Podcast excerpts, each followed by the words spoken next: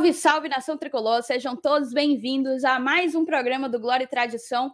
Dessa vez, um programa, digamos assim, diferente, com um convidado mais especial. Na última semana, o Fortaleza recebeu a certificação de clube formador da CBF muita gente da torcida ficou realmente sem saber o que é que isso significa e a gente resolveu esclarecer, não só esclarecer, mas aproximar o torcedor das categorias de base, essa que é uma das grandes curiosidades do torcedor do Fortaleza. A gente resolveu trazer aqui o dirigente responsável por essa área do clube, o diretor Roberto Moreira, diretor das categorias de base e dos esportes olímpicos, tá certo? Mas antes de apresentar ele para vocês, a gente vai primeiro cumprimentar os que estão sempre aqui comigo, Felipe Miranda e Helenilson Dantas. Fala, Felipe, tudo bem? Fala pessoal, novamente é uma honra, sempre é uma honra estar aqui presente com vocês. É, mais, mais novo episódio do Glória e Tradição. E é isso aí. Hoje um programa que vai ser muito informativo, né? Tenho certeza que toda a torcida vai, vai se sentir empolgada de assistir, afinal, é um assunto tanto quanto relevante, principalmente essa semana que passou. E é isso aí. Hoje é o nosso amigo Saulo, mas com a nossa amiga Thaís, Elenilson, nosso convidado Roberto, e espero que a galera curta mais esse episódio do Glória e Tradição. Enfim, passa adiante. E você, Elenilson, bem-vindo. Opa, legal. Mais uma vez estamos aqui. Né? Um abraço aí para você, Thaís, para o Felipe, para todo o cidadão do Fortaleza que nos escuta, e em especial para o nosso convidado de hoje, o Roberto Moreira, que vai conversar sobre é, esse assunto tão bacana que, que acaba envolvendo, inclusive, o nosso futuro, né? É, o futuro do clube está muito, tá muito ligado a principalmente as suas categorias de base. Aí a gente aproveita nessa semana de folga, né, uma quarta-feira, quinta-feira, meio de semana sem futebol, a gente foi presenteado aqui com esse papo que vai ser muito bacana e mais uma vez vai, o premiado vai ser o ouvinte do Glória e Tradição. Agora sim eu te dou as boas-vindas e já te agradeço por ter aceitado o nosso convite, Roberto. Muito obrigado por participar dessa entrevista aqui no Glória e Tradição. Eu que agradeço, Thaís. Para mim é uma honra poder estar aqui é, falando um pouco sobre o futebol de base do Fortaleza. Sou uma pessoa que acompanho como torcedor o trabalho de vocês e como dirigente também. E queria agradecer a todos vocês por poder ter essa chance de passar para a grande nação tricolor algumas informações. Informações sobre o certificado de clube formador, sobre as nossas categorias de base, sobre os campeonatos que nós estamos participando e vamos participar tanto esse ano de 2020 ainda, como no início de 2021, uma oportunidade ímpar de falar um pouco para a nação tricolor o que vem acontecendo nas categorias de base do Fortaleza. Perfeito. É, para começar, antes de tudo, a gente, o grande assunto, assim, eu acho que o grande fato motivador para a gente estar tá aqui conversando sobre isso foi a grande surpresa de ter saído, enfim, a certificação de, de clube formador. É algo que o Fortaleza buscava há alguns anos e que, enfim, conseguiu, né? Esse status, essa condição.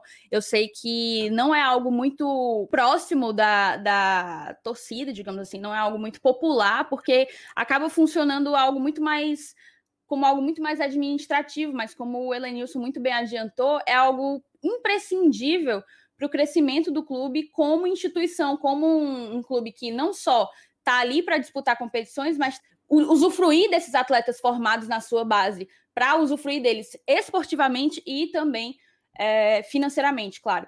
Então eu queria te perguntar, antes de tudo, o que, que é essa certificação de clube formador? Quais são os requisitos para se obtê-la e para que, que ela serve, né? Por que, que essa era uma das metas do planejamento estratégico do clube para 2020? É, na realidade, o certificado de clube formador, um dos itens que nós traçamos quando fomos convidados pelo Marcelo Paes no final de 2017, naquela gestão é, depois que Luiz Eduardo Girão é, pediu o afastamento e o primeiro vice assumiu. É, naquela época, é, o diretor das categorias de base, é, o nosso saudoso Roberto Studat, que infelizmente não está mais com a gente.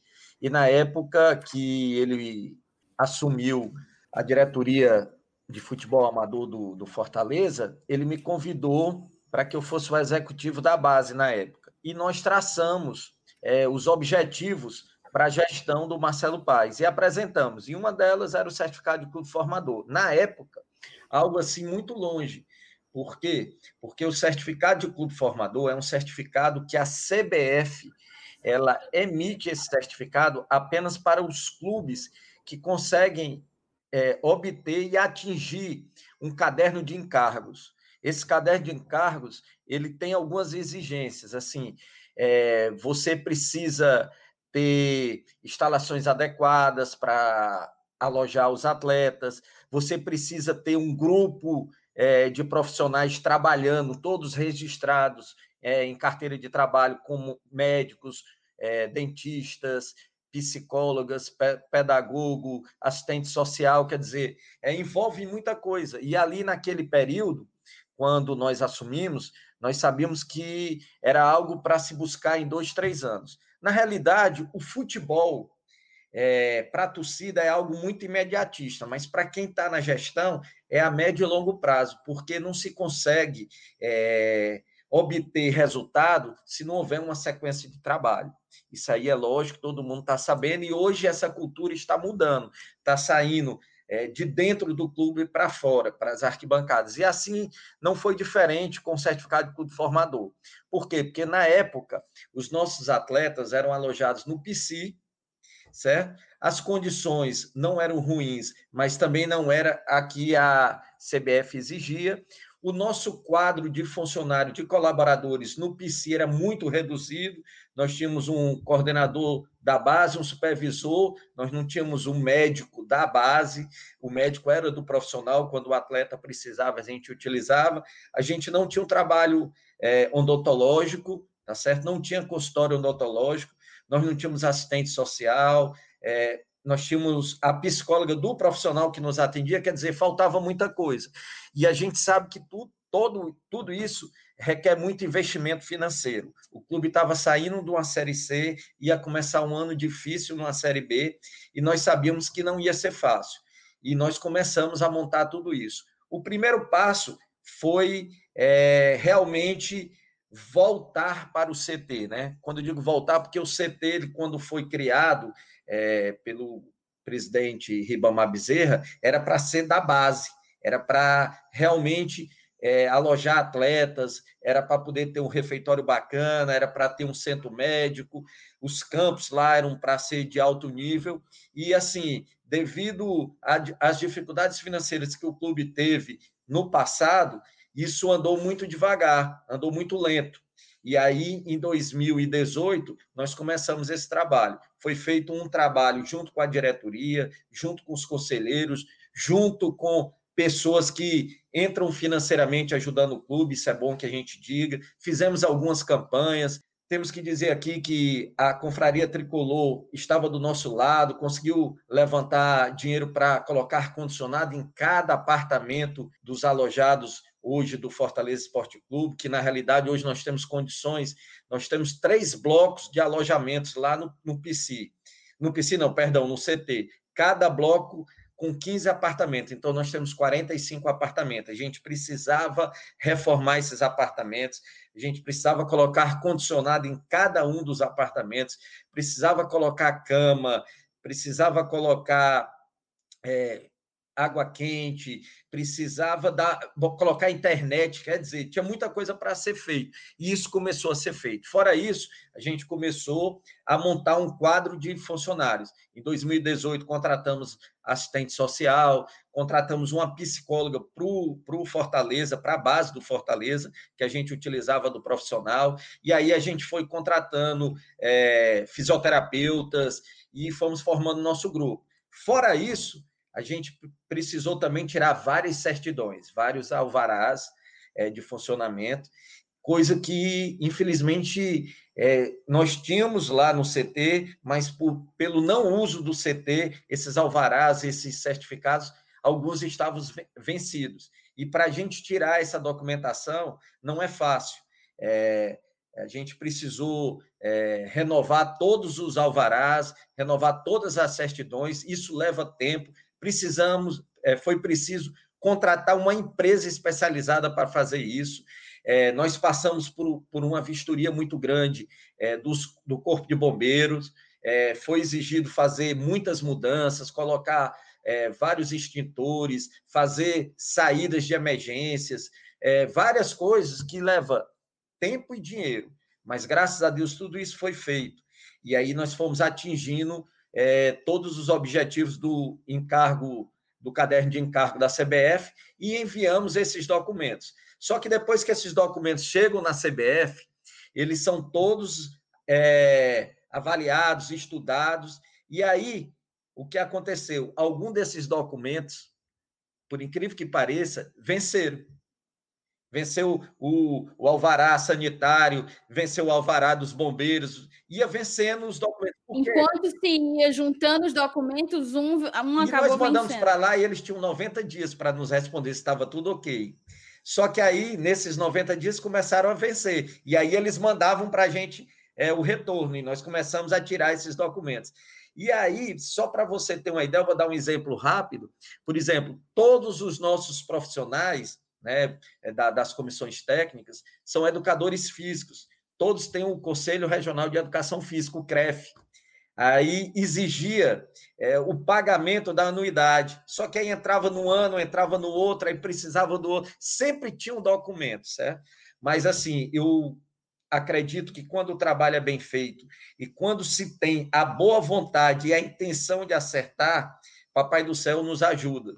E eu sei que o nosso tempo não é muitas vezes o tempo de Deus, e a gente tem que confiar muito em Deus. E aí era para ter saído no final do ano passado, não saiu. É, em janeiro, nós fomos participar da Copa São Paulo e lá estivemos presentes, inclusive, com algumas pessoas da CBF, que nos prometeu que até fevereiro ou março esse certificado estaria conosco, porque estava tudo ok, faltava apenas uma vistoria da CBF no CT. E aí, infelizmente, é, entrou a pandemia no começo de março e, foi, e a CBF também parou, como pararam as federações, e a gente teve que, que aguardar. Aí, é, somente depois que o futebol retornou, é que eles mandaram uma comissão é, envolvendo quatro pessoas responsáveis pelo certificado de clube formador da CBF para Fortaleza. Eles fizeram uma visita é, de dois dias no CT, onde eles olham tudo, até para dar um exemplo, o tipo de fechadura que tem na porta do alojamento, para saber se está, se essa fechadura, no caso de um incêndio ou de uma falta de luz, fumaça, alguma coisa, se ela pode é, trazer algum problema para a saída rápida desses, desses alojados. É, eles olharam até que tipo de é, janelas nós tínhamos, como que essas janelas elas abrem, se elas abrem para dentro, se elas abrem para fora, exatamente para, no caso de uma emergência, é poder atender as necessidades. E aí foram feitos alguns ajustes, mas é, o feedback que nós recebemos dele foi o seguinte: nós não sabíamos que no Nordeste existia um centro de treinamento de alto nível como o de vocês. Eu ouvi isso da pessoa responsável, onde ela me disse assim: eu vou comunicar ao coordenador das categorias de base da CBF, o branco, jogador, e jogador branco, que é o responsável, para que ele envie pessoas aqui para verificar isso que a gente acabou de aprovar aqui, porque vocês vão ser um parceiro da CBF, porque aqui existe condições de receber uma seleção sub-15, sub-17 e fazer aqui treinamentos. E assim aconteceu porque depois o Branco entrou em contato conosco, é, nos convidou para ir na CBF, nós tivemos essa oportunidade. Eu participei de, algum, de alguns eventos na CBF e fui chamado part, é, em particular por eles, onde só recebi elogios do que é hoje o Centro de Treinamento Ribamar Bezerra, é, prometendo, inclusive, que muito em breve algumas categorias da seleção brasileira de base é, ficarão hospedados é, no CT Ribamar Bezerra para que possa fazer um tipo de treinamento aqui no Nordeste. Isso, para a gente, é motivo de orgulho, porque a gente trabalha muito, quando eu digo a gente, somos nós mesmos, nós nordestinos, nós cearenses, e às vezes não somos reconhecidos é, nos, é, no sul do país, e quando a gente recebe um elogio desse é muito importante. E aí, esse certificado de clube formador ficou pendente somente a assinatura é, do presidente é, Rogério Caboclo. E eu fiquei nessa expectativa durante dois meses, é, sendo cobrado, mas não podia revelar porque não dependia da gente. E para nossa felicidade, na semana passada, mesmo antes de ser comunicado oficialmente, porque a CBF nos comunica, é precisando fazer um registro de um atleta da base, o nosso supervisor, que é o Álvaro, é, quando entrou para fazer esse registro na CBF, já estava lá o login do certificado de clube formador. Ele, na mesma hora, printou a tela, enviou para a gente, falou que tinha conseguido. Eu falei, Álvaro, calma, vamos esperar, vamos ver isso aqui. Nós estamos esperando há tanto tempo. Mas aí, é, depois de uns 40 minutos, fomos comunicados oficialmente através de e-mail que o certificado de clube formador é, tinha saído, que a gente já poderia divulgar.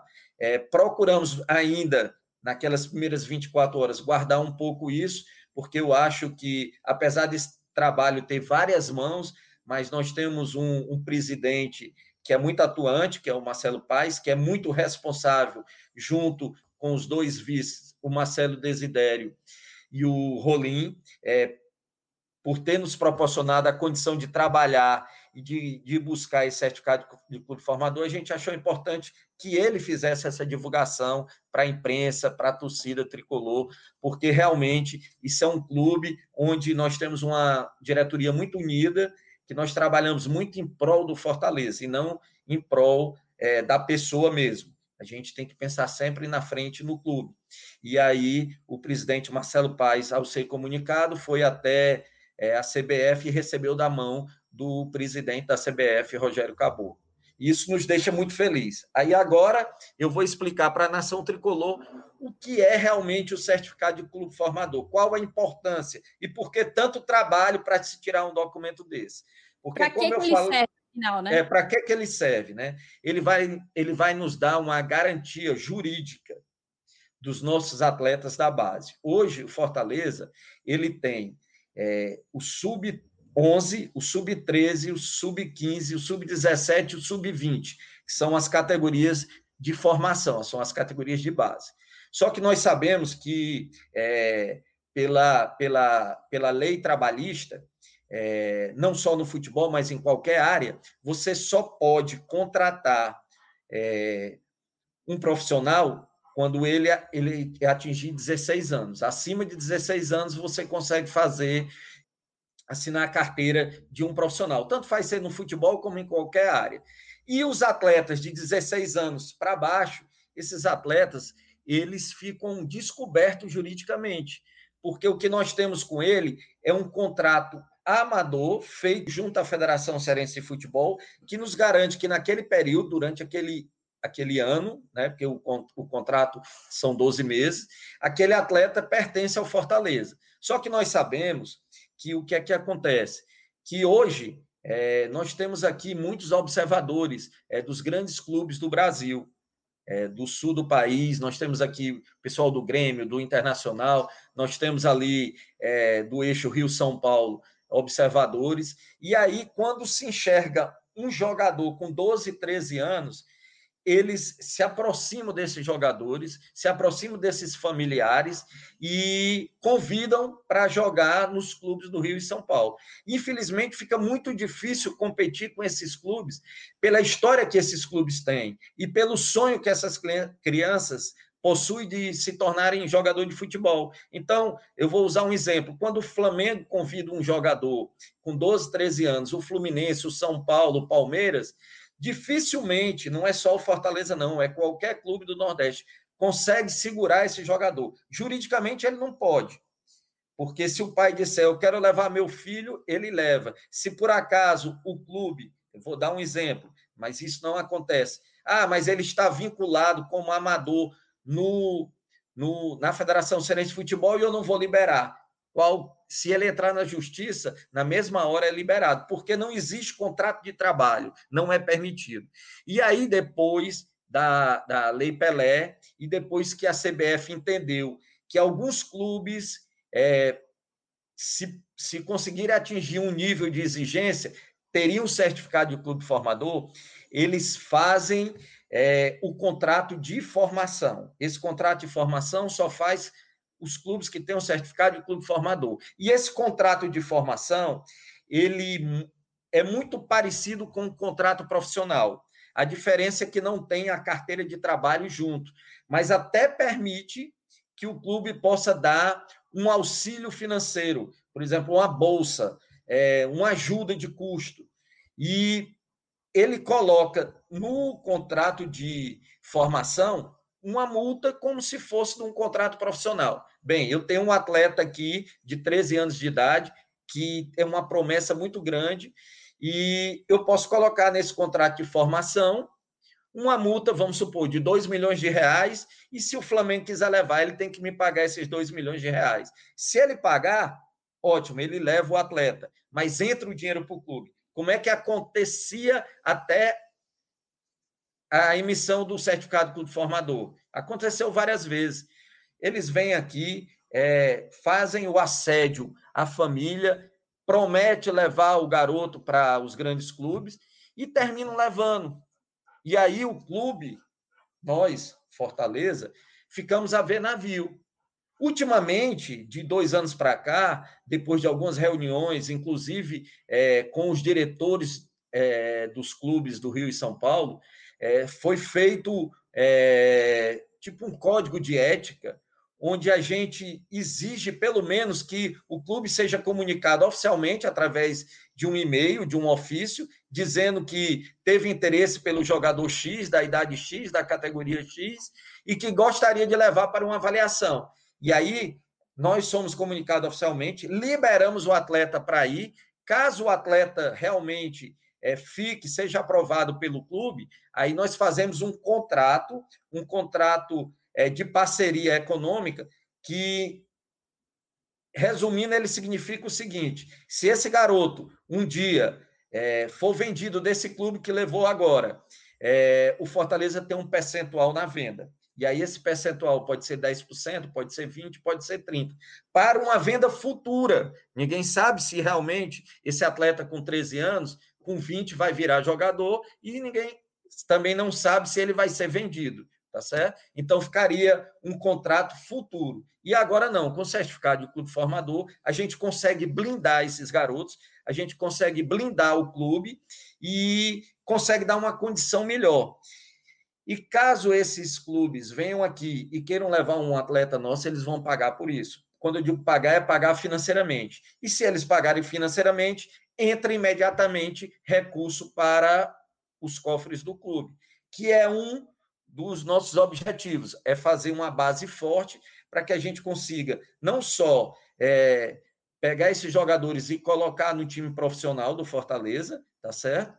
Mas também que a gente consiga vender. Por quê? Porque a gente sabe que o clube precisa é, de dinheiro para os seus cofres. E uma de, de suas receitas, muito em breve, será a base, será esses jogadores. A gente entende e vê isso como exemplo, os grandes clubes do Brasil, que passam quatro, cinco, seis anos é, sem levantar uma taça, sem ser campeão, mas que tem uma base forte, que consegue vender muitos jogadores e que tem uma receita muito boa. Um exemplo desse é o São Paulo. O São Paulo faz muito tempo que não, não é campeão, mas consegue se manter. E ele se consegue se manter financeiramente não só porque tem uma boa cota de televisão, porque tem bons patrocinadores. A maior receita do São Paulo hoje são jogadores que eles conseguiram formar e vender na base do São Paulo. O Fluminense é outro exemplo.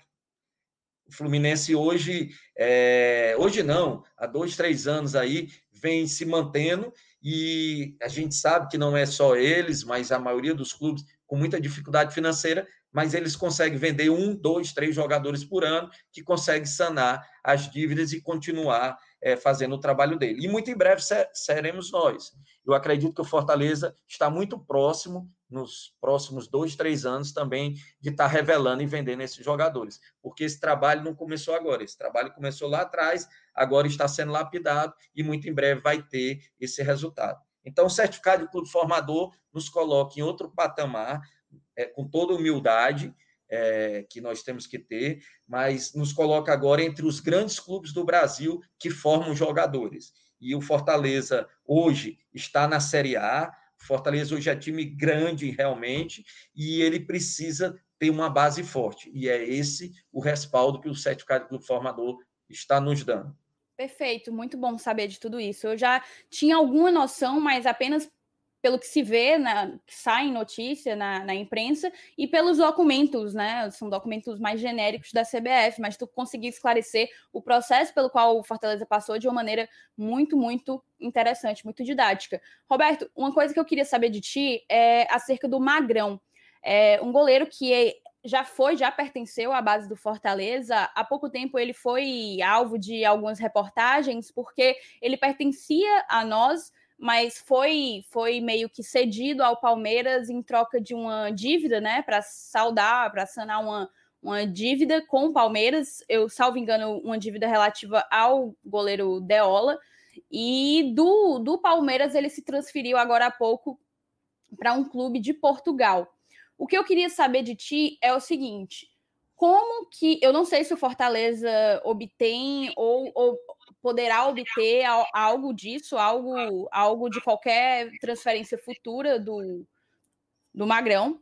Mas o que eu queria saber de ti é se com esse certificado de clube formador agora toda essa situação do Magrão poderia ser diferente? O que é que poderia, o, o que é que poderia acontecer diferente ou não? Seria igual?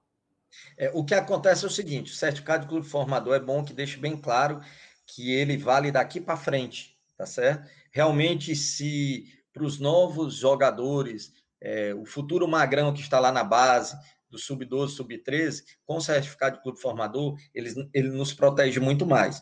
O caso Magrão é bom que deixe bem claro, e aqui não vai nenhuma crítica, vai na realidade é uma grande defesa às gestões passadas, é, nós sabemos que nós passamos por muita dificuldade financeira. Fortaleza tinha várias dívidas. Graças a Deus, é, essas dívidas são saudadas e hoje o Fortaleza vive um outro momento, mas nós não podemos deixar de olhar para trás e aprender com o nosso passado. Fortaleza tinha uma dívida realmente com o Palmeiras, é, referente ao goleiro Deola, e eles entraram, inclusive, na justiça contra o Fortaleza, e era mais uma dívida trabalhista. E aí foi feito um acordo, onde nesse acordo entrou o nosso goleiro, a nossa joia da nossa base, que é o goleiro Magrão. Por um lado, foi excelente. Por quê? Porque foi um problema menos. Era uma dívida menos. Quando se deve, é, se faz um planejamento, começa a se pagar as dívidas. E aí era uma dívida a menos. Foi importante no momento. É, eu acho que foi muito bem feito na época, para a época. Hoje seria totalmente diferente. Hoje, é, eu tenho certeza que ele entraria como moeda de pagamento de uma dívida, mas que ficaria ali um percentual para futuras vendas. Mas aqui não vai nenhuma crítica a quem negociou no passado, vai é, uma defesa, um esclarecimento, para que a torcida fique sabendo, porque na época a gente precisava saldar essa dívida. É uma época onde essa gestão, eu acredito que nenhum dos diretores faziam parte, porque foi coisa assim bem antiga, não é bem antiga, mas não é dessa gestão. Mas eu acredito que daqui para frente, com o certificado de formador, nós vamos estar protegidos e vamos estar é, deixando um percentual para futuras negociações dos atletas que forem negociados, mesmo aqueles que entrem como moeda de, de pagamento para saldar dívidas. Beleza. Roberto, eu vi que eu vi que você falou aí que que o Fortaleza tem as categorias sub-11, 13, 15, 17. A mais baixa, mais é 11, é 11 né? no campo. A, a, é. a mais baixa é 11. Na realidade, assim, é, ah, tá. quando nós assumimos, nós entend... eu, eu sou educador físico, tá? Sou, sou formado pela Unifor, é, trabalhei é, com preparação física, trabalhei com futsal, Trabalhei no Fortaleza Futsal em 2006, 2007, é, ajudei no campo na época como preparador físico também, na época do Celcinho, é, na época do Júlio César, isso 2006, 2007. E eu entendo que o futsal é uma porta de entrada para a captação de atletas. Por quê? Porque eu entendo que o, o garoto que vem do futsal, ele já vem mais lapidado. Ele já vem com mais. E no futsal tem. tem... Já vem com. É, aí o que, é que nós fizemos? Nós aproveitamos um projeto que já existia, que era os Leõezinhos, um projeto feito por conselheiros do Fortaleza, por apaixonados pelo clube, que de alguma forma gostariam de ajudar. E aí a gente, é, o que nós fizemos foi abraçar esse projeto, que era o projeto Leõezinhos, que começa com as categorias sub-7, sub-9, sub-11 e sub-13. Nós paramos no 13. Por quê? Porque a gente entende que no 13 é o último ano para ele ficar no futsal para iniciar no campo. Porque esses garotos eles precisam estudar também. Eles precisam ter um acompanhamento. E se eles fizerem futsal, campo, talvez o, o, o, o vá comprometer o lado escolar. E a gente entende que nós temos uma responsabilidade muito grande, não só de formar jogadores, mas de formar cidadãos que a gente possa ajudar na formação daqueles que não consigam no futuro se transformar em jogador, mas que possam é, ter um direcionamento e possam continuar sua, suas vidas realizados com outras atividades. Eu sempre falo para os meus atletas é, que o estudo é muito importante e que aqueles, aqueles atletas que chegam a ser profissional, que têm um nível intelectual, intelectual um, um nível de educação mais alto, eles fazem melhores contratos, eles conseguem investir melhor os dinheiros, o dinheiro dele para quando parar, eles vão ter uma vida é, no período que eles encerrarem a carreira de profissional, de jogador de futebol, muito mais tranquila do que aqueles que não tiveram essa preocupação de ter um ensino, uma educação mais alta. E aqueles que não por acaso não consigam, cheguem até o sub-20, mas a gente sabe que existe uma peneira e que nem todos vão conseguir virar jogadores profissionais, mas que aquela passagem pelo clube possam trazer para eles é, uma condição de escolher uma carreira. É, eu sempre cito o meu exemplo. Eu também joguei futebol, joguei futsal, quando eu, não, eu vi que eu não conseguiria é, é, me tornar prof, é, jogador profissional, eu fui fazer educação física, eu fui realizar meu sonho de trabalhar com futebol, sempre trabalhei com futebol. Assim como eu, eu tenho um exemplo de preparadores físicos na base, que são ex-jogadores, que não conseguiram também virar jogador, mas que fizeram e estão hoje trabalhando.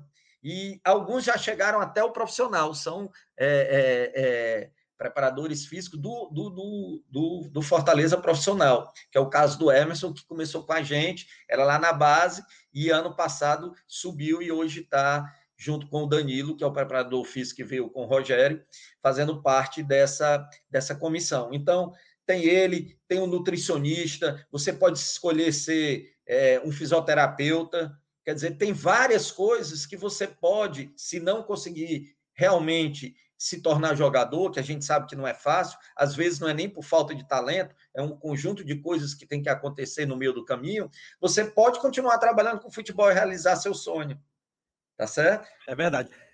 E, e aproveitando, já que a gente já está falando desse sonho dessa rapaziada, dessa gurizada, você, eh, tem, tem algum, você sabe mais ou menos a quantidade de atletas Sim é, que moram lá sim, no CT, e qual o critério para isso? É, é, é, condição financeira, é geográfico? Qual é o critério e quantos, quantos moram Hoje o CT ele tem 45 apartamentos, dos quais esses 45 apartamentos têm a possibilidade de alojar até três por apartamento, tá certo? Então, assim, a gente consegue colocar uma grande quantidade. Hoje, nós estamos apenas com 45 45 atletas alojados, tá? É preciso dizer também que nós só podemos alojar atletas acima de 16 anos.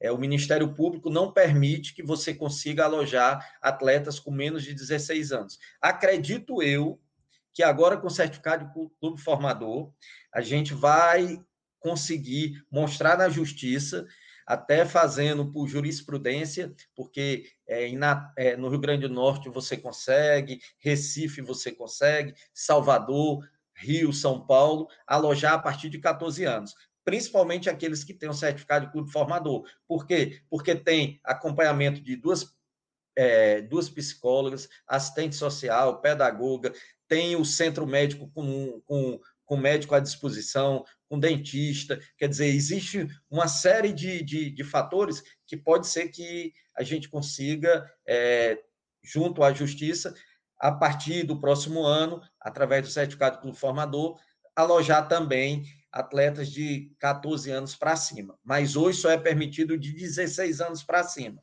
A sua primeira pergunta foi a quantidade de atletas que nós temos hoje na base. Eu vou falar do sub-11. Hoje o sub-11 tem 40 atletas treinando, tá certo?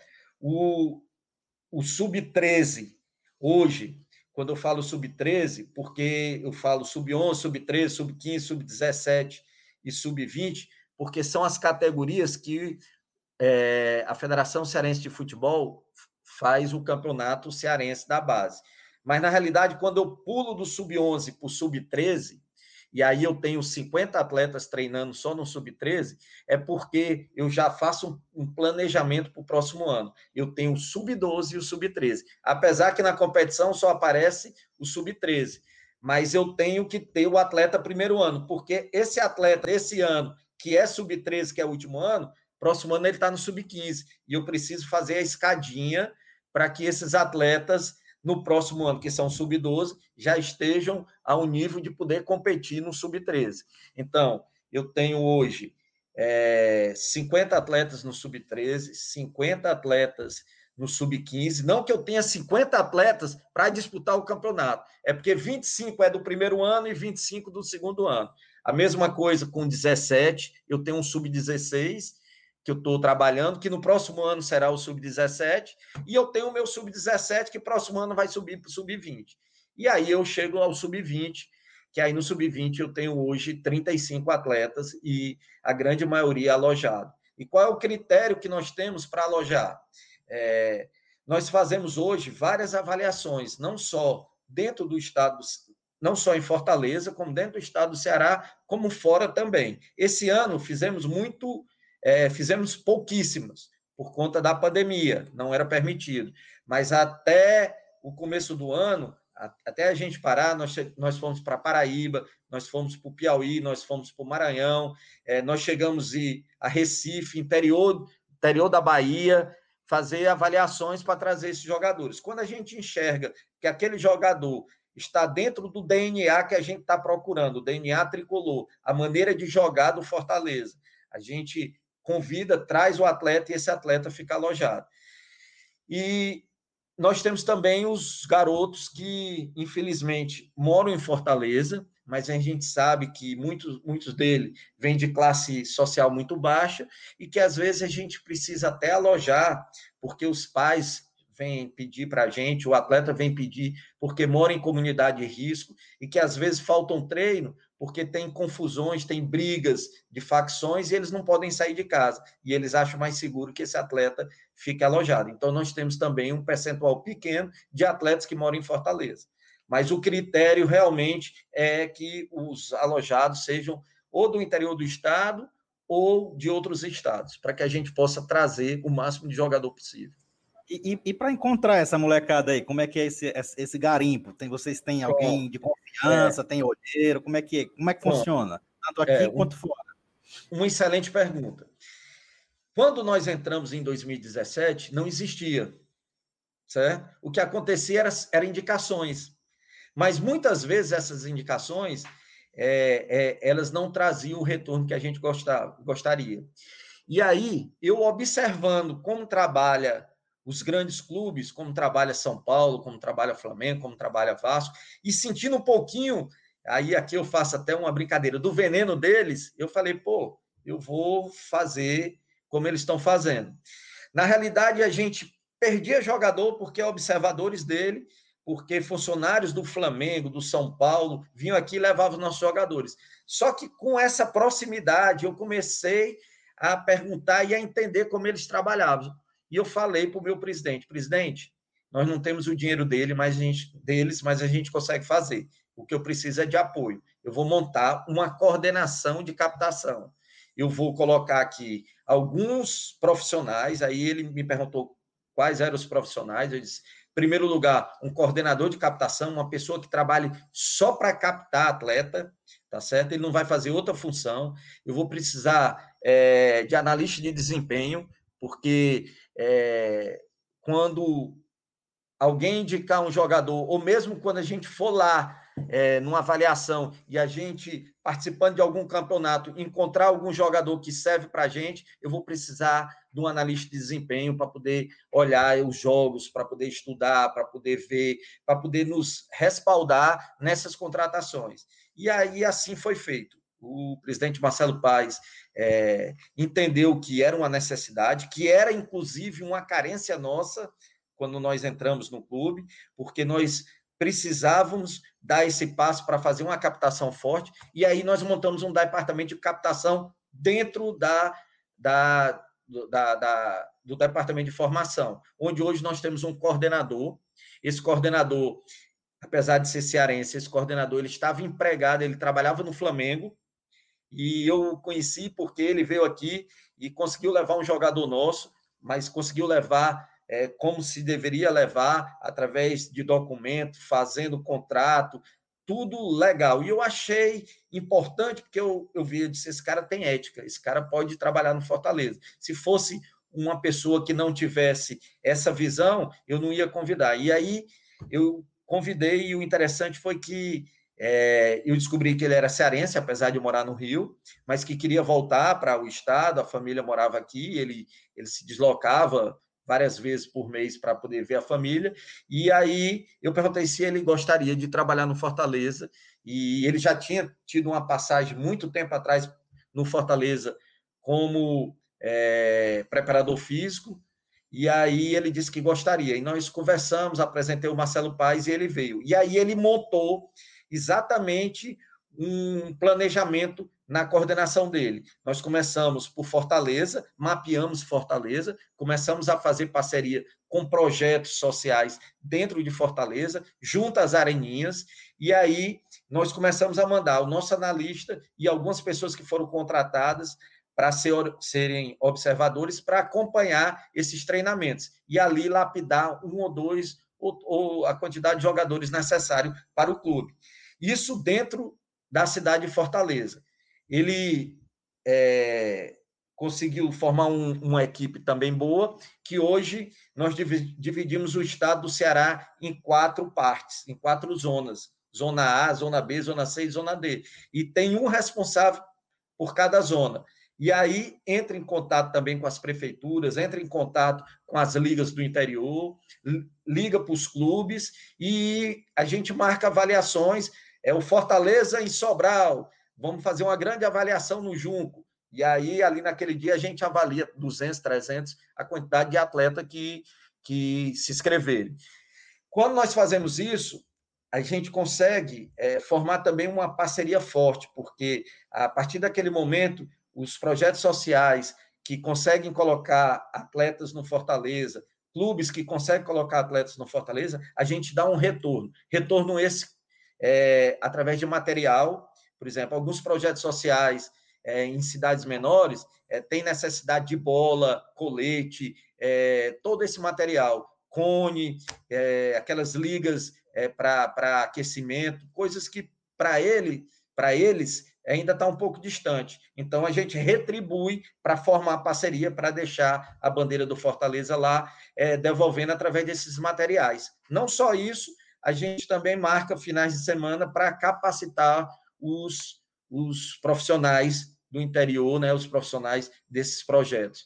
Ou indo lá e levando um curso, ou levando um, um, um profissional nosso, um técnico do sub-20, do sub-17, ou então trazendo esses profissionais para passar uma semana dentro do CT Ribamar Bezerra, para que eles acompanhem. Então, quer dizer, a gente procura fazer uma parceria de mão dupla para que isso é, nos proporcione a fazer essa captação. E agora, esse ano, é, tinha sido planejado a partir de fevereiro, infelizmente não fizemos, vai ficar para o próximo ano. Nós vamos sair agora do, do estado do Ceará. Nós começamos com Fortaleza, depois o estado do Ceará dividido em quatro zonas, e agora nós vamos fazer os estados mais próximos. Nós sabemos que no Piauí, no Maranhão, é, a gente consegue bons jogadores, nós já temos essa, essa estatística confirmada, tá certo? Nós vamos para o Rio Grande do Norte, nós vamos para Paraíba, para Recife, vamos formar essa, essa parceria saindo aqui do estado do Ceará, através dessa coordenação de captação, que hoje é o Erison Matias, que está à frente, é, fazendo esse trabalho. Ah, muito bom. Uh, Roberto, é, meio que já deu um spoiler antes, mas eu queria que tu pudesse explicar um pouquinho mais do trabalho além da comissão técnica, cara, porque tem outros profissionais também, né, que acompanham os atletas da base, e eu acho que seria interessante também a gente entender um pouco mais sobre quem são essas pessoas que também trabalham ali nas categorias. Bem, como eu falei no início, né, sub-11, sub-13, 15, 17 20 são cinco categorias. Cada categoria tem sua comissão específica. A sua comissão ela é formada por um treinador, um auxiliar técnico, um preparador físico, um preparador de goleiros, massagista, roupeiro. Basicamente essa, principalmente até o 15. Já o 17 e o 20 já tem uma necessidade maior. O nosso 17 e nosso 20, além do, do treinador, tem dois auxiliares, é importante, porque é, envolve é, algumas competições, inclusive a gente participa de competição fora do estado, e quando o clube viaja, precisa os que não foram relacionados treinar, então leva-se um, um, um, o treinador e um auxiliar, tem que o outro ficar, tem que ter dois preparadores físicos, quer dizer, já é uma comissão mais recheada, já é uma comissão maior. Mas além de, desses profissionais que eu acabei de citar, nós temos fisioterapeutas, né? São dois fisioterapeutas que se revezam, um, um, de manhã e outro à tarde, porque nós temos treino pela manhã e pela tarde. Nós temos aí um assistente social que faz um trabalho belíssimo. Muita gente me pergunta qual é a função do assistente social num clube de futebol. Ela garante o direito do atleta. Ela garante o direito do atleta de estudar. Ela que acompanha, ela que faz a matrícula, ela que vai na, na, na nas escolas públicas e consegue a vaga, ela, ela que garante o direito de alimentação, boa moradia, ela que fiscaliza, ela, eu digo que ela é um, fis, um fiscal do bem, ela está dentro do clube, quando ela vê algo que não, não está dentro do que é para ser feito, ela chega, conversa, ela, ela foi uma que disse, olha, é, colocar quatro pessoas dentro de um mesmo quarto é, vai dar problema por isso, por isso, por isso. O aconselhado é que sejam no máximo três pessoas. Em alguns casos, nos mais, mais velhos, acima é, de 18 anos, que sejam dois por quarto. Quer dizer, ela, ela nos ajuda com o que ela aprendeu na universidade, com o dia a dia dela, o que um assistente social pode ajudar. Ela ajuda muito, porque ela garante o direito do atleta e principalmente daqueles atletas que são alojados, que são todos de nossa responsabilidade. O clube tem uma responsabilidade jurídica muito grande, uma responsabilidade muito grande, é, até porque são, são é, 35 é, eu diria, adolescentes e alguns já adultos, né, porque eu tenho um do sub-20, 19, 20 anos, mas que estão sob nossa responsabilidade.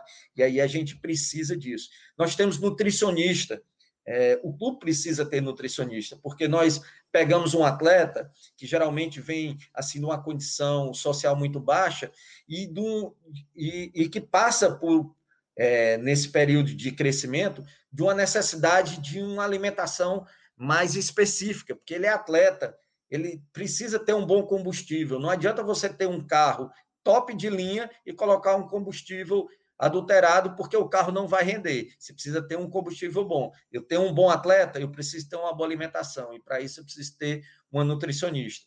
Eu preciso ter psicólogas, porque esses garotos é, são vários, é, e cada um pensa de uma maneira, isso é natural, e cada um tem um sonho, cada um tem a, é, é, o objetivo de atingir esse sonho de maneiras diferentes e precisa desse acompanhamento de psicólogo. Então, eu tenho duas psicólogas, é, acho importantíssimo, não conseguiríamos formar esses profissionais se não tivéssemos é, essas psicólogas trabalhando no dia a dia. Porque quando nós trazemos um atleta desse, esse atleta ele fica longe da família, ele sente saudade, ele é um ser humano. Se ele não tiver um acompanhamento psicológico, ele pode entrar até numa depressão. Nós sabemos que hoje uma depressão é, é, é o câncer da alma. Então, a gente não quer isso, ninguém quer ninguém doente, a gente quer muita gente saudável. Nós trabalhamos com esporte, esporte é vida, tá? Então, a gente precisa desses profissionais. Hoje eu tenho um psicólogo, eu tenho assistente social, é, tenho é, fisioterapeutas, tenho é, hoje dentista, hoje esses atletas têm um acompanhamento, tá certo? É, nós temos hoje um médico só para a base, que dá todo o acompanhamento.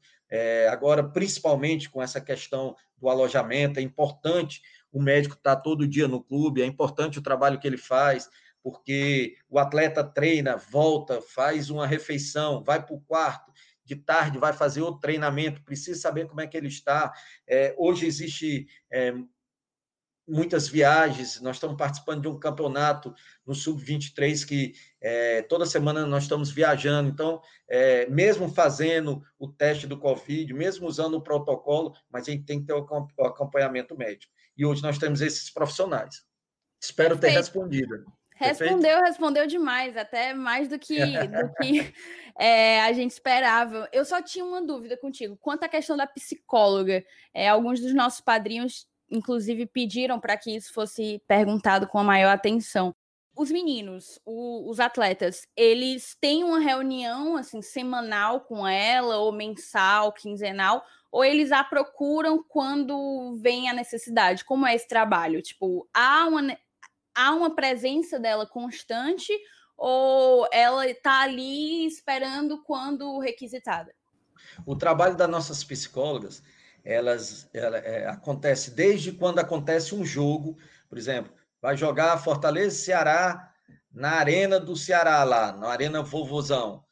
Ela, ela acompanha os jogos, ela vai para os jogos ela acompanha semanalmente os treinos e ela recebe o feedback dos profissionais. A comissão técnica é importantíssimo nesse processo, que haja realmente uma, uma ligação muito grande. Por quê?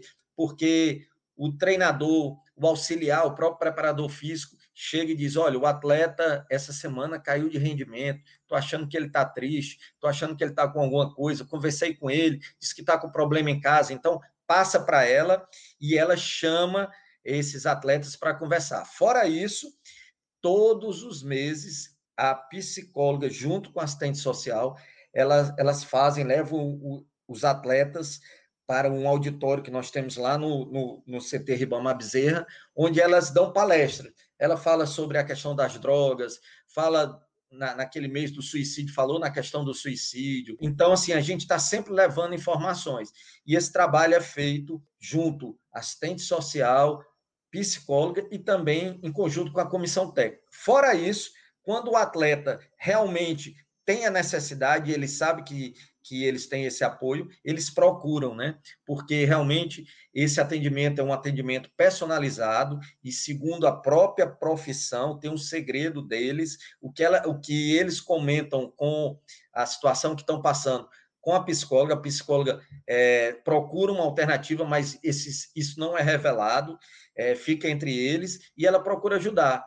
Chega desde um problema familiar do pai que espancou a mãe, como de um problema de relacionamento de namoro, rompimento do namoro, ou então alguma coisa desse tipo, como até coisas mais sérias, como nós já, já, já presenciamos e procuramos resolver. Problema que no, no bairro que morava, ele estava sendo ameaçado por uma facção e ele estava muito preocupado, ele e a família. E aí precisava realmente se tomar uma decisão, a gente, é, de alguma forma, conseguiu viabilizar até para que a família mudasse de bairro.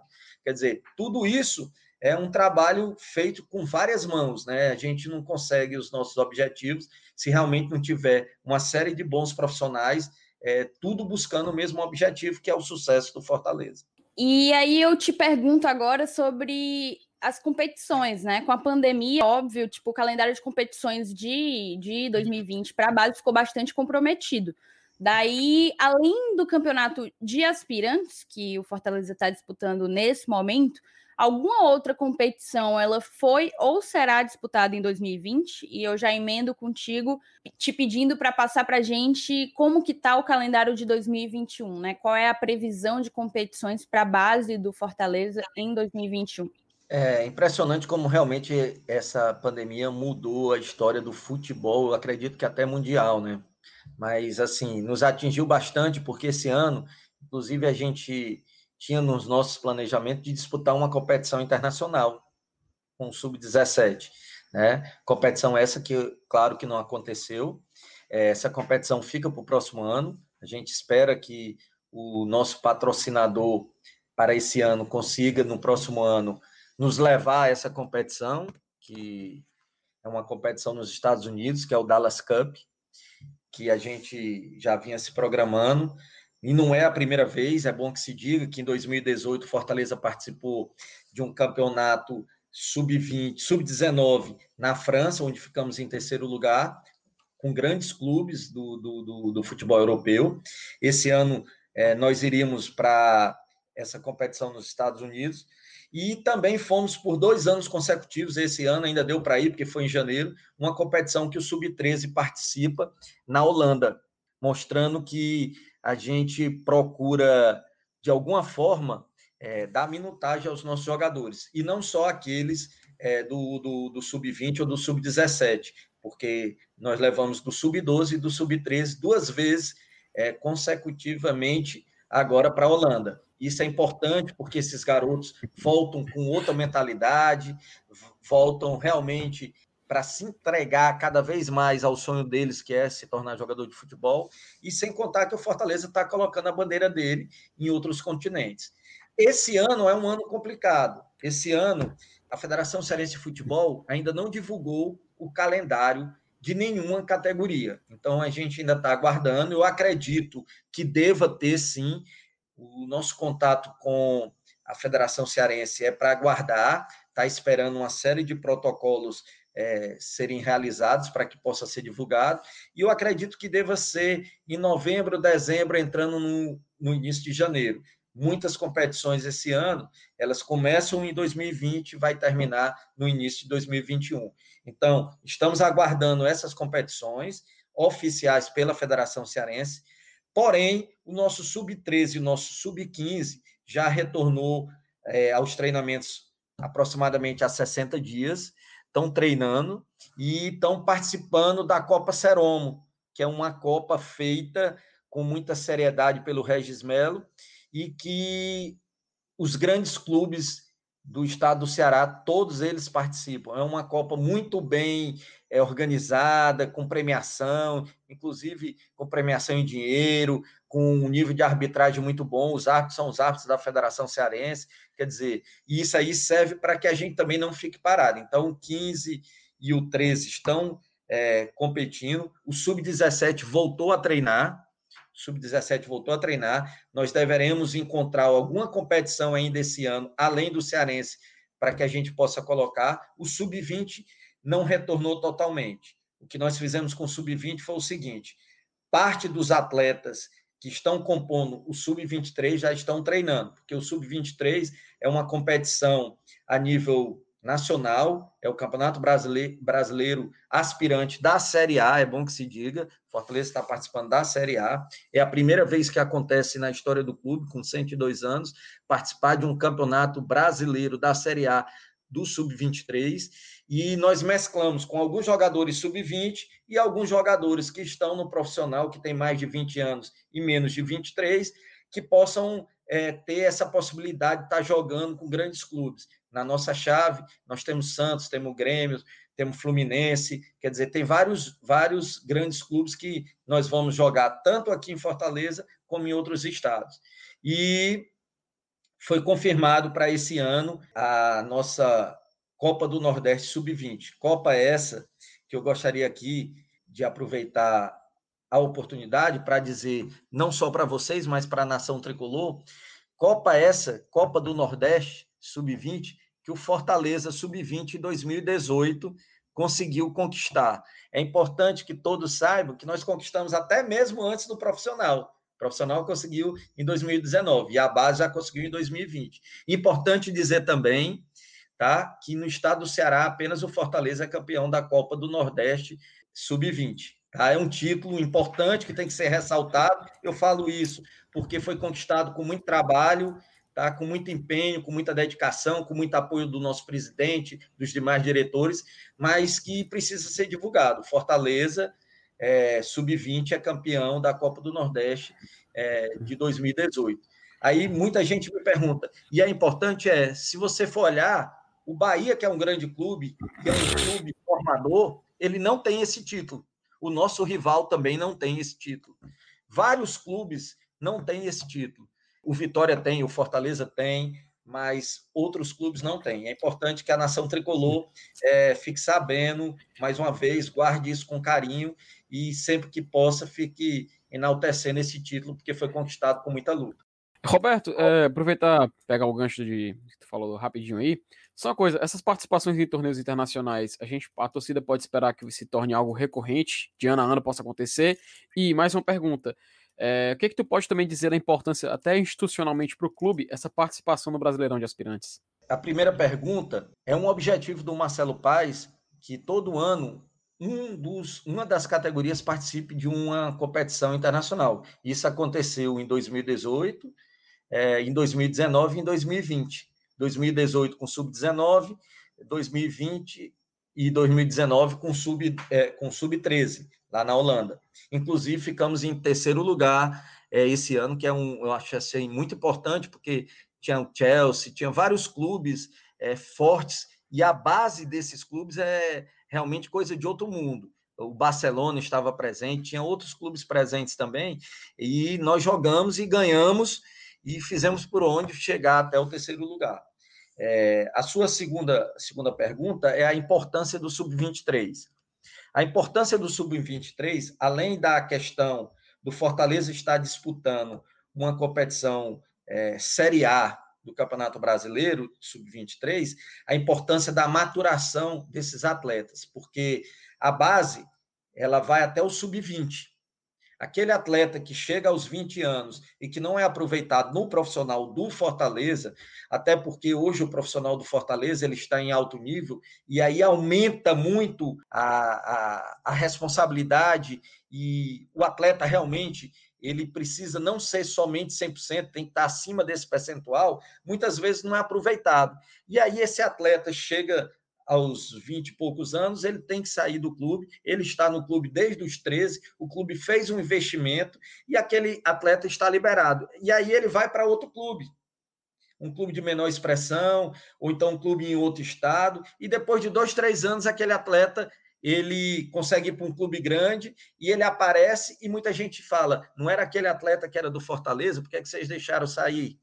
Na realidade, o sub-23 tem a importância de a gente lapidar mais ainda esses atletas, trabalhar essa transição entre base e profissional. Por quê? Porque ele fez 20 anos, ele vai continuar no clube, ele vai ter oportunidade no profissional, ele vai bater no profissional. Se ele não ficar, ele retorna, vai para a competição do sub-23. Esse sub-23 vai estar competindo em alto nível, vai estar é, disputando campeonato é, com os grandes clubes do Brasil, e isso vai dar uma minutagem. E uma hora esse atleta vai bater no profissional, vai ficar no profissional. Ou se não ficar no profissional, outro clube vai vir aqui e vai contratar e nós vamos fazer dinheiro, que é um dos nossos objetivos.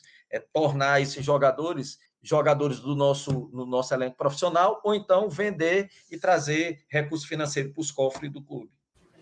Voltando para a questão é, que a Thaís fez aí a respeito das competições que estão programadas, principalmente para 2021 agora, né? Eu vou focar mais nas competições da CBF, que é o que é realmente eu acho que, é, que, o, que o torcedor está mais interessado. É, Copa do Brasil, Campeonato Brasileiro Sub-17, Sub-20 e até o próprio aspirante. É, quais são os critérios para participar desse campeonato? O Fortaleza já pensa em, em estar então, praticamente garantido, porque é, tem a questão de ranking pergunta, também, né? Porque todo torcedor quer saber, me para, me pergunta Poxa, por que é que nós não estamos participando do Campeonato Brasileiro Sub-20 e o nosso rival está participando? É porque eles foram campeões e nós não fomos? Aí é um momento de esclarecer. O Campeonato Brasileiro Sub-17 Sub-20 é pelo ranking, ranking da CBF. Fortaleza, esse ano, é o 23 e só participa os 20 primeiros, tá certo?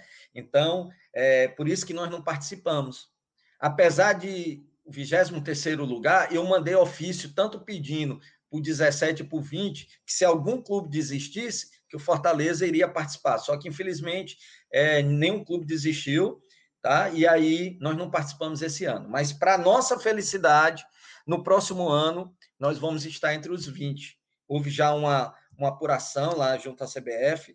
É, eu não posso garantir qual é a colocação, até porque o campeonato ainda não terminou. Ainda vai entrar os pontos agora dessa Copa do Brasil, que nós ficamos na, nas oitavas. Tem a nossa colocação também na, na, na, Série A. Então, eu acredito que o Fortaleza vai. Quem adora um ranking aqui, quem adora um ranking aqui não está presente, que é o Saulo. Se ele tivesse aqui, ele lhe diria é, com toda certeza. Mas assim, eu não quero oficializar, mas o Fortaleza tem 99% de chance de estar de tá ali entre 14º, 5º, 16º, certo? Então, próximo ano, nós iremos participar do Campeonato Brasileiro Sub-17 e vamos participar do Campeonato Brasileiro Sub-20, além do aspirante Sub-23 que já estamos participando esse ano. Aí você me pergunta, e Copa do Brasil? Aí Copa do Brasil é importante agora, porque Copa do Brasil são duas vagas uma para o campeão do estado e, o, e a segunda vaga não é para o vice, é para o clube que tem um certificado de clube formador. Esse ano nós não tínhamos, mas próximo ano nós temos o certificado de clube formador. Então, provavelmente, mesmo, e eu espero que a gente consiga a vaga sendo campeão da categoria, campeão cearense da categoria, e aí eu reforço, é por isso que eu acho que a federação ainda vai fazer o campeonato, mesmo que seja mais curto, mas ele vai precisar ter um campeão da categoria sub-17, sub-20 para poder indicar a vaga da Copa do Brasil. Né? Pelo menos eu entendo dessa maneira, a não ser que exista uma outra maneira. Mas é, nós vamos conseguir essa vaga não só por conta do certificado de clube formador, mas porque nós vamos lutar muito para tentar ser campeão cearense, tanto do 17 como do 20, na hora que iniciar esse campeonato. Aproveitando. Mudar um pouquinho de assunto, sair é, das competições e falar de estrutura, que a galera também adora, né? Falar de estrutura. Porque aí é, eu, eu vi que, que você falou no começo também a respeito do, do, do CT, né? Do CT Ribamar Bezerra. Como é que está a questão das obras lá? Né? O, o, o que é que o, o cenário atual no, no, nos, nos, mostra com relação a, ao uso das categorias de base, é, dividindo espaço com, com o profissional, e, e, e, no cenário ideal, que vai ser um cenário no futuro, quando terminar as obras, como é que. Porque tá, pelo que eu vi, a gente estava né? vendo obra no campo, né? Estava se fazendo lá em um dos campos algo semelhante ao que foi feito no campo do Centro de Excelência, lá no, no PC. Daí o que a gente queria também saber de ti é o que é que foi feito e o que é que ainda falta fazer. Tá. O que é que foi feito? Em primeiro lugar, fizeram uma reforma nos alojamentos, tá? É, foram colocados ar-condicionados, televisão é, de 32 polegadas em cada quarto, é, internet, camas novas, aquelas camas box. É, a parte do, do, do alojamento é assim, com todo o respeito, é algo que a CBF, inclusive, elogiou bastante disse que não deixa a desejar a nenhum grande clube do Brasil. Então, foi feito isso, primeiramente. Depois, a parte do nosso refeitório. É, isso muito por conta também, porque o profissional está tre tá treinando também lá. Nosso refeitório foi totalmente refeito. Foi colocado ar-condicionado, mesas novas, é, foi feita uma bancada. Existe uma, uma parte lá que é toda de vidro, onde é, os profissionais estão cozinhando, mas você está vendo ali, tem todos os pré-requisitos de um grande clube do Brasil, e esse refeitório hoje é, é motivo, inclusive, é, de uma matéria que a CBF Social fez junto com Fortaleza, que está lá no site da CBF. É, além do refeitório e além também é, dos alojamentos, um grande ganho que as categorias de base teve nesse ano foi a reforma da academia. A academia hoje é uma academia toda climatizada e todos os aparelhos são os aparelhos que a comissão do profissional exigiu que comprasse para ser colocada lá. Então, assim, é, hoje é utilizado pelo profissional, mas também é utilizado pelas categorias de base, pelo sub-20, pelo sub-17, pelo sub-23, e é algo assim que foi um ganho muito grande, porque realmente é, é, é algo assim, em termos de categoria de base, coisa de primeiro mundo mesmo. Eu, assim, fico até empolgado em falar, é, mas é porque realmente a gente tem que dar o um mérito. E Além disso, os campos todos foram reformados. Hoje ainda possui um campo lá que está sendo feita a drenagem, está sendo feito a parte de, é, de iluminação, ainda vai ser colocada a grama, mas muito em breve nós temos um campo lá com a mesma grama da Arena Castelão. Esse aí foi, ainda está sendo trabalhado, acredito que só lá para o final do ano, começo de janeiro, que termina.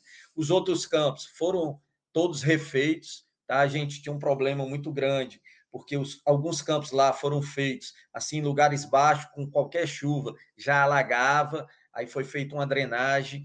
É, nós juntamos, aumentamos um campo que nós tínhamos lá, que era o nosso campo número 4, que era um campo menor que treinava as categorias 13 e 15, mas a gente aproveitou essa parada agora, aumentamos, as suas dimensões agora são oficiais, quer dizer, está sendo feito muita coisa lá. E se você pergunta, e o que é que precisa?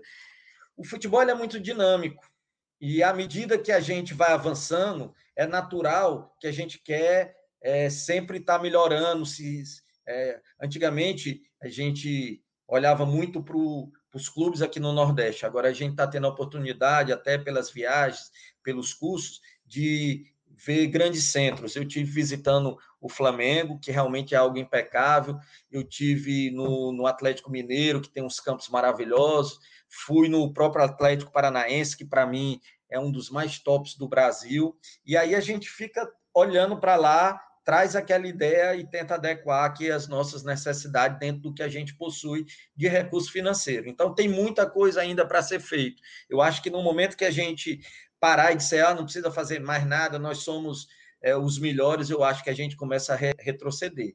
A gente tem que estar sempre avançando, isso é natural, com o pé no chão, é, com muita com muita humildade, sempre olhando para o nosso passado, eu sempre falo isso, para que a gente possa é, ter aprendido e não querer voltar à situação que nós tivemos há dois, três, quatro anos atrás. Daqui para frente, esse ano, se firmar na Série A, procurar uma competição internacional é, ou sul-americana, ou quem sabe algo mais, se nós formos merecedores, mas sempre com muita humildade, com muito trabalho, que esse é o nosso lema, e aqui eu tomo até a, a frente para falar pelos meus colegas diretores e pelo meu presidente Marcelo Paz, Desidério Rolim, sempre com muita humildade, respeitando o adversário, mas sabendo que a gente tem condições de fazer um trabalho legal, um trabalho bom, honesto, sério e que a gente vai avançar. E o Fortaleza vai dar muita alegria para essa nação tricolor que é muito grande. Perfeito, Roberto. Se Deus quiser, é o que a gente espera, né? E a gente já está aí para mais de uma hora e dez de conversa. Se pudesse, a gente ir aqui te puxando e te, e te perguntando por muito mais tempo, mas eu vou encerrar com duas perguntinhas.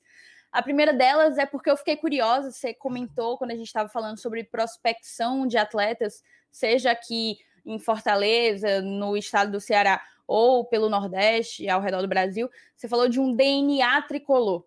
E aí eu queria te perguntar se há algum, se existe algum estilo, algum padrão de jogo trabalhado na nossa base que aproxime a maneira como vem jogando o Fortaleza profissional, o time profissional da categoria de base, se há uma integração entre as propostas de jogo, sabe? Porque muito se fala, ah, a gente, sei lá, o Rogério Ceni não é para sempre, Marcelo Paz não é para sempre, mas seria muito interessante se algo disso tudo que está sendo feito fosse incorporado como justamente um DNA, né, digamos assim. E eu queria saber se já existe algo semelhante a isso, ainda que embrionário.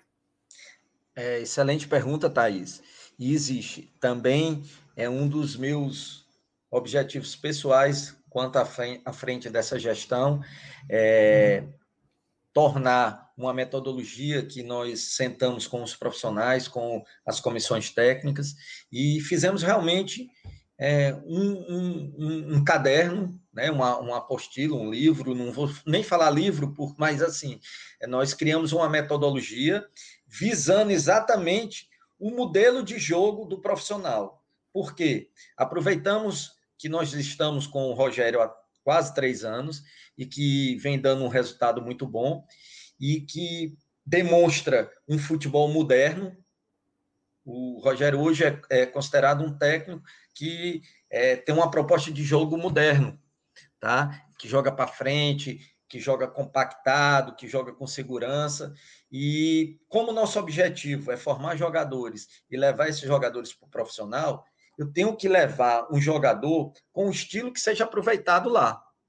Se ele gosta daqueles atacantes de beiradas, com velocidade, um contra um muito forte, é, que seja dribladores, que é, consigam fazer o trabalho de recomposição muito rápido.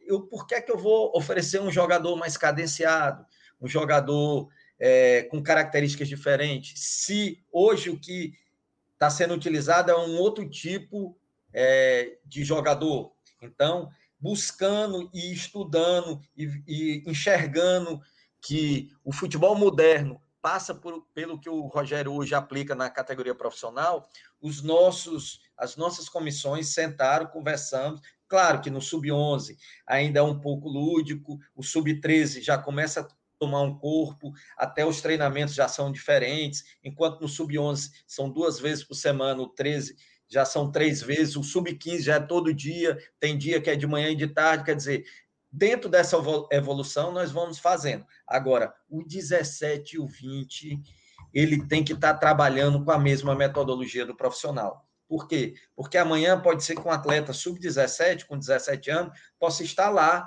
no profissional. E quando ele chegar lá no profissional, ele não pode chegar lá, por mais que ele seja um, um, um bom jogador, um jogador diferenciado, mas ele precisa ter um entendimento do jogo.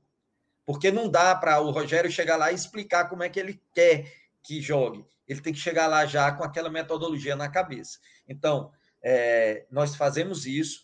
Nós sabemos que não é uma coisa da noite para o dia, é um trabalho, é um processo, mas que ele já começou a ser feito. E nós chamamos DNA tricolor, que é muito parecido com o que o profissional hoje usa.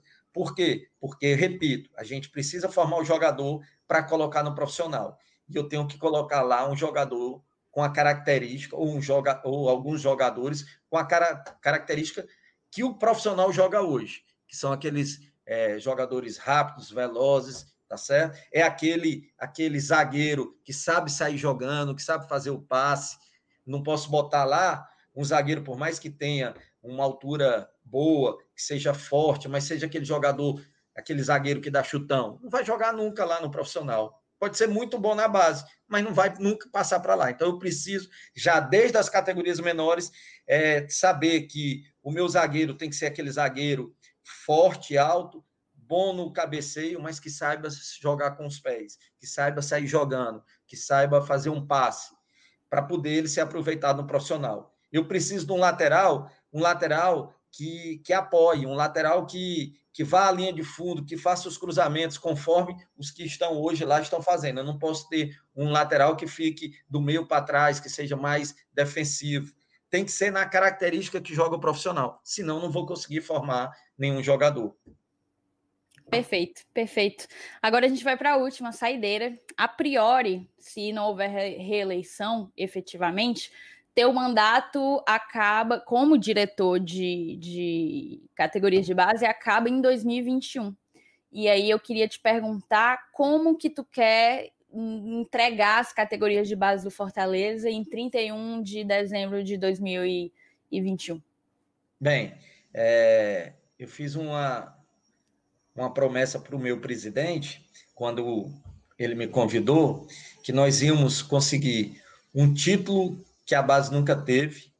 Nós conseguimos o, o Copa do Nordeste. Copa do Nordeste. Eu até me emociono em falar. Aí depois eu falei que a gente ia correr atrás e que eu ia fazer de tudo para a gente ter o certificado de clube formador, coisa que o clube vinha buscando há anos e não conseguia. Não foi eu que consegui, tá certo? Foram todos que fazem o Fortaleza, o futebol de base do Fortaleza, com o apoio da diretoria e do presidente, Marcelo Paes tá? Mas conseguimos. Foi o nosso segundo objetivo. E o meu terceiro objetivo, e eu espero que esse eu consiga, não sei se vai dar tempo até o próximo ano, é que a gente consiga revelar um jogador e vender e trazer um retorno financeiro para os, os cofres do clube, do Fortaleza Esporte Clube. Espero conseguir até dezembro, mas acredito que, mesmo que não consiga até o final, o próximo que entrar é, no meu lugar vai conseguir, e a gente sabe que o importante é ter plantado a semente, é ter ajudado a aguar.